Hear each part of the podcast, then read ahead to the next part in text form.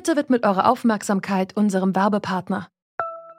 Die Suche nach geeigneten Mitarbeitenden kann viel Zeit in Anspruch nehmen, muss sie aber nicht unbedingt, denn man kann sich helfen lassen. Zum Beispiel mit den Premium-Stellenanzeigen von Indeed, denn damit wird eure Stellenanzeige in der Suche sichtbarer und Bewerberinnen und Bewerber werden schneller auf euch aufmerksam. Indeed schenkt euch jetzt 75 Euro Startguthaben für eure Premium-Stellenanzeigen. Klickt dazu auf den Link in den Show Notes. Es gelten die AGB. There can be no doubt. In a democracy, force should never seek to overrule the will of the people or attempt to erase the outcome of a credible election. The Burmese military should relinquish power they have seized, release the advocates and activists and officials they have detained, lift the restrictions on telecommunications, and refrain from violence. Niemand sollte sich über die Ergebnisse einer demokratischen Wahl stellen. Das hat US-Präsident Joe Biden gesagt und meint damit den Militärputsch in Myanmar. Dort hat nämlich am Montag das Militär die Macht übernommen und die gewählte Regierungschefin Aung San Suu Kyi festgesetzt. Die Ereignisse in dem Land in Südostasien, die beschäftigen auch die Großmächte. Nicht nur die USA, sondern ganz besonders auch China. Wir fragen uns deshalb, was bedeutet der Putsch in Myanmar für die Welt? Es ist der 5. Februar 2021 und ich bin Marianta. Hallo.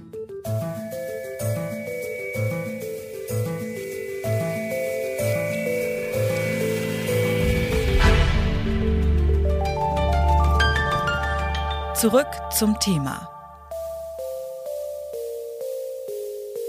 In Myanmar herrscht nicht zum ersten Mal das Militär. Bis 2015 war Myanmar eine Militärdiktatur. Dann wurde zum ersten Mal nach über 50 Jahren gewählt. Und zwar die Partei Nationale Liga für Demokratie, kurz NLD, unter der Leitung von Aung San Suu Kyi.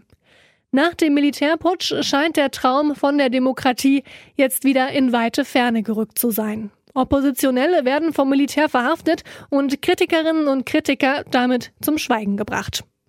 Wie es dazu gekommen ist und welche langfristigen Folgen der Putsch für die Menschen und die Region nach sich ziehen wird, darüber spreche ich jetzt mit Mandy Fox. Sie ist Journalistin mit Schwerpunkt auf Südostasien und ich habe sie gefragt, was für ein Land war Myanmar überhaupt vor dem Putsch? Was man sagen kann, ist, dass das Militär natürlich umfassende Befugnisse hat. Ähm, also zum einen haben sie in die Verfassung reingeschrieben, dass sie 25 Prozent der Parlamentssitze bekommen, die also per se nicht zur Wahl stehen, wenn gewählt wird. Ähm, dann ist es so, dass sie drei Ministerien ähm, ja unter sich vereinen, und zwar das Ministerium für Innen, Grenzangelegenheiten und Verteidigung. Und das Militär hat halt die Infrastruktur und die Kapazitäten. Genau, also das ist so die Situation im Land. Wenn man jetzt aber davon ausgeht, dass die Wahlen ja demokratisch waren und da alles mit rechten Dingen zugegangen ist, was das Militär ja aber nicht tut, dann müssten wir ja aber eigentlich sehen, okay, die Menschen dort, die sind nicht auf Seiten des Militärs. Das hat man jetzt auch in den letzten Tagen gesehen. Es gab immer öfter zumindest kleine Demonstrationen, wo auch Demonstrierende verhaftet wurden und den Menschen dort wurde auch der Zugang zum Beispiel zu Social-Media-Seiten wie Facebook gesperrt. Wie geht denn jetzt die Bevölkerung damit um?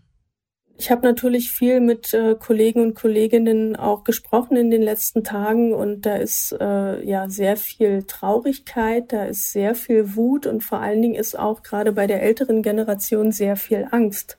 Denn wir dürfen ja nicht vergessen, dass ganze Generationen unter der Militärregierung gelebt haben und dass die Angst einfach tief sitzt, schon wenn jemand an deine Tür klopft, ja, dass du nicht weißt, okay, wird jetzt einer von uns abgeholt oder ähm, das ist so ein kollektives Trauma und die jüngere Generation hatte jetzt natürlich die Chance, ja, in einer anderen Atmosphäre in den letzten zehn Jahren groß zu werden und ja, natürlich sind die Leute damit überhaupt nicht einverstanden. Jetzt ist zum einen ähm, Corona, wo die Leute jetzt nicht unbedingt draußen protestieren wollen. Dann natürlich wollen sie nicht draußen protestieren, äh, um dem Militär quasi ähm, ja keinen Grund zur Aggression zu geben. Ähm, schauen wir mal, also dieser Putsch war anders als die, die man bisher aus Myanmar kannte. Ähm, die Zeiten sind jetzt anders und ja, schauen wir, wie sich das noch entwickelt. Das kann man jetzt schlecht voraussagen.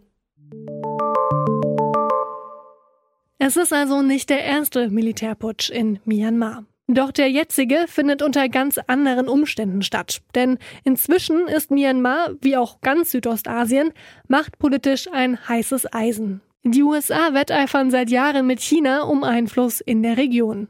Die Asia Times schreibt zum Beispiel, dass China in Myanmar ein doppeltes Spiel spiele. Zum einen würde China bei Konflikten vermitteln, zum anderen wurden myanmarische Rebellen mit Waffen aus China beliefert. Auch die Pläne, China einen Zugang zum westlichen Indischen Ozean zu schaffen, sehen die Militärs demnach skeptischer als die nun abgesetzte Regierung. Marco Bünte lehrt zur Politik und Gesellschaft Asiens an der Friedrich-Alexander-Universität Erlangen-Nürnberg. Und er hat auch selbst schon an verschiedenen Orten in Südostasien gelehrt und gelebt. Ihn habe ich gefragt, was bedeutet der Putsch für chinesische Interessen? Jede Art der Instabilität ist natürlich gegen Chinas Interesse. Und insofern ist dieser Putsch erstmal nicht willkommen. Äh, gleichzeitig mischt sich China, allerdings vor allen Dingen auf internationaler Ebene, nicht in die inneren Angelegenheiten der umliegenden Staaten ein. Es hat aber gleichzeitig wirtschaftlich massive Interessen die Ölpipeline haben Sie eben angesprochen, aber auch äh, andere Infrastrukturprojekte und die will man natürlich auf keinen Fall äh, gefährdet sehen. Da unterstützt es natürlich auf der einen Seite auch den Friedensprozess im Land mit den ethnischen Rebellen.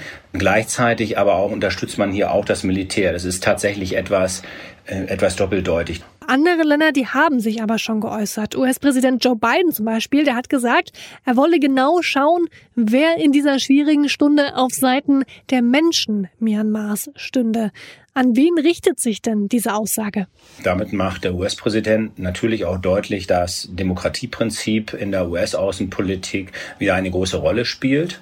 Die US-Regierung war vor allen Dingen im Zuge der Rohingya äh, 2017 von Myanmar abgerückt und hat damit auch Aung San Suu Kyi mehr oder weniger in Chinas Arme getrieben. Die Reformen, die das Militär eingeleitet hatte, waren eben auch begonnen worden, um sich ein bisschen von der Abhängigkeit Chinas zu lösen. Sie wissen ja, dass äh, geopolitisch äh, Myanmar hier der, der, große Spielball ist. Der Aufstieg Chinas beginnt ja eigentlich äh, in Myanmar mit den großen wirtschaftlichen Interessen, die China im Lande hat. Der Tiefseehafen, äh, die Ölpipeline.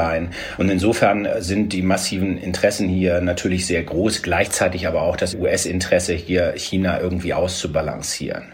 Ein anderer wichtiger Handelspartner von Myanmar ist ja Japan. Die verurteilen den Putsch aufs Schärfste. Gleichzeitig warnt das Land auch vor Sanktionen. Wie sehr hängt denn die Entwicklung im Land davon ab, wie sich Myanmars Verbündete verhalten? Wir haben im Land ja bereits Sanktionen die ganzen 90er Jahre über und die ganzen 2000er Jahre. Und die sind ja erst 2011 ausgesetzt worden. Und auch damals hat das Militär sich keinen Meter bewegt. Gezielte Sanktionen gegen Militärunternehmen, die könnten wiederum eine gewisse Wirkung entfalten und eventuell für eine Umkehr sorgen. Ich bin da, wie gesagt, sehr, sehr skeptisch. Und insofern ist da Japans äh, Rolle natürlich auch ganz wichtig, weil Japan eventuell auch vermitteln könnte. Beide Großmächte, die in der Region aktiv sind, also China und die USA, verfolgen die Entwicklungen gespannt. China hat viel in Myanmar investiert und bleibt erstmal zurückhaltend. Die USA verurteilen den Putsch zwar, Letztlich ist ihr Interesse in der Region aber, China zurückzudrängen. Zwei Supermächte blicken also gespannt auf die Entwicklungen in einer Region, in der beide gern die Oberhand gewinnen würden. Es lohnt sich also, den Konflikt in Myanmar im Auge zu behalten, einmal aufgrund der politischen Besonderheit, aber natürlich auch wegen der Menschenrechtsverletzungen, die seit dem Militärputsch dort immer häufiger begangen werden. Das war's mit dieser Folge zurück zum Thema. Daran mitgearbeitet haben Anton Burmeister, Max Königshofen und Andreas Popella. Chef vom Dienst war Dominik Lenze und bevor ich mich verabschiede, darf ich euch noch zwei Dinge in eigener Sache ans Herz legen. Wir machen es euch ab jetzt noch einfacher, zurück zum Thema zu hören, denn diesen Podcast gibt's jetzt auch als Telegram-Bot. Im Kanal Zurück zum Thema landet ab heute jeden Tag die neue Folge in euren Nachrichten. Ihr müsst also nur dem Kanal beitreten und auf die neue Folge klicken. Außerdem gibt es seit heute eine neue Folge von unserem Musikpodcast Plattenkoffer, dem Podcast, in dem Stars und Newcomer der Clubszene ihre Lieblingstracks vorstellen. In der neuen Folge ist Daniel Borz an den Reglern. Hört also gerne mal rein. Das war es jetzt aber wirklich. Ich bin Marietta. Ciao. Zurück zum Thema vom Podcast Radio Detektor FM.